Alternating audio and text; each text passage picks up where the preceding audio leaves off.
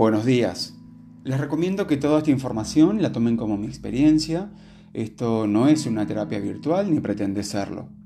Siempre recomiendo asistir a ayuda terapéutica psicológica como yo lo hago y estos temas también fueron debatidos en ese espacio. Habitualmente cuando se habla de amor propio se cree que es solamente todos los mimos que nos podemos dar. Pero no es solo el masaje, el baño de sales, el desayuno rico, la máscara para la piel. Esas son acciones y o mimos que nos podemos hacer. Y si bien todo eso suma, pero el verdadero amor propio es una responsabilidad enorme sobre nosotros mismos.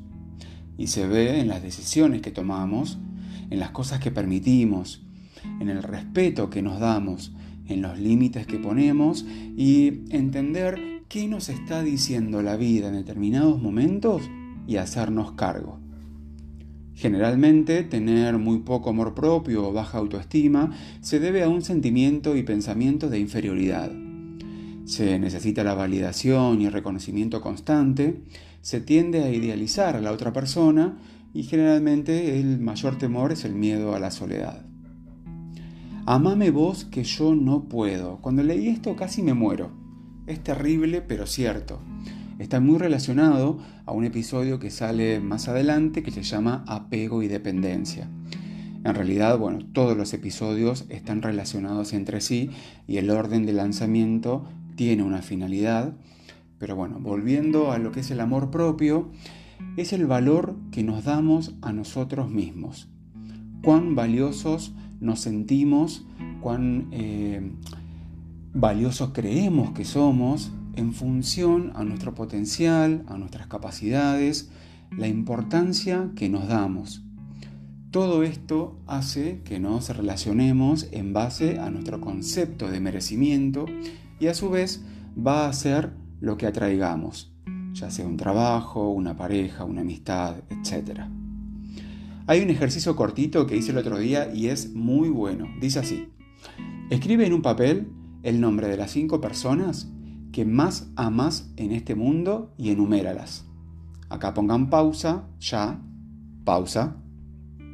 Bueno, una vez que escribieron los cinco nombres, ¿me pueden decir en qué número figura el nombre de ustedes?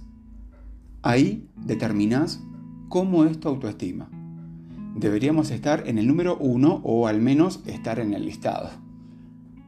Recuerden que todo nace desde la infancia y también en la adolescencia y sus dos pilares fundamentales en estas etapas son la dosis de reconocimiento o desaprobación de los padres y el afecto o carencia afectiva, ya que el autoestima se construye de afuera hacia adentro, porque es en función de lo que recibimos del entorno en el que nos encontramos.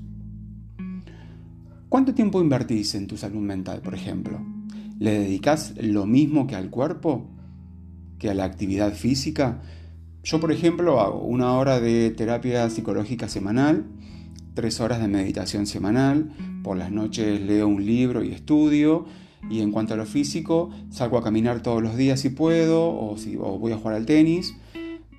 Hay que tener un equilibrio entre cuerpo y mente. Ese es el secreto, donde uno le otorga mayor tiempo a una de las dos cosas, generalmente se produce el desequilibrio.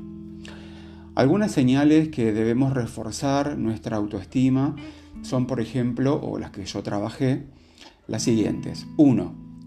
Aprender a decir que no. 2. Poner sanos límites. 3 Dejar de querer complacer a todo el mundo. 4. Dejar de querer salvar o hacerle la vida más fácil a tu pareja y complacer en todo. Y 5. Dificultad a la hora de ponerse como prioridad. Que no es lo mismo que ser egoísta, porque todo esto tiene como finalidad ser querido, aceptado y ser importantes. Cuando no te valoras, es más fácil aguantar y quedarte con quien estás, más allá de que no sos feliz o sabes que así no funciona, porque es peor estar solo. La autoestima o amor propio se puede trabajar y mejorar siempre a través de un trabajo interno propio y con ayuda terapéutica. Todo el amor que le das a los demás, incluida tu pareja, primero debes dártelo a vos mismo, completarte y recién ahí compartir. Porque si das todo y no te das nada a vos mismo, te autoabandonás, cuando esa persona se va, te quedas vacío. Acordate el episodio del amor. Recuerda, todos valemos lo mismo como seres humanos. Todos tenemos potencial y la capacidad para superar las adversidades. Cualquier cosa que la vida nos ponga enfrente, estamos preparados para afrontarlos y para triunfar. Podemos tener diferentes dones o talentos, pero todos tenemos uno que nos hace únicos. Tenés que descubrir el tuyo y mostrarlo al mundo y así comenzarás a amarte y valorarte. Y no sos valioso por lo material que tengas, porque lo podés perder todo. Acordarte el episodio Nada es para siempre. Sos valioso por cómo sos, por tus aptitudes, tus ideales, tus capacidades y tu calidad de persona. Frase del día. A veces no solemos valorar lo que tenemos adelante. Ocurre sobre todo cuando nos miramos al espejo. Los espero en el próximo episodio que se llama Los Ex. Es el capítulo más esperado. Muchas gracias por acompañarme. No se olviden compartir con sus amigos y recomendar este contenido para ayudar a otros. Los espero en el próximo episodio de Despertar de Conciencia. Chao.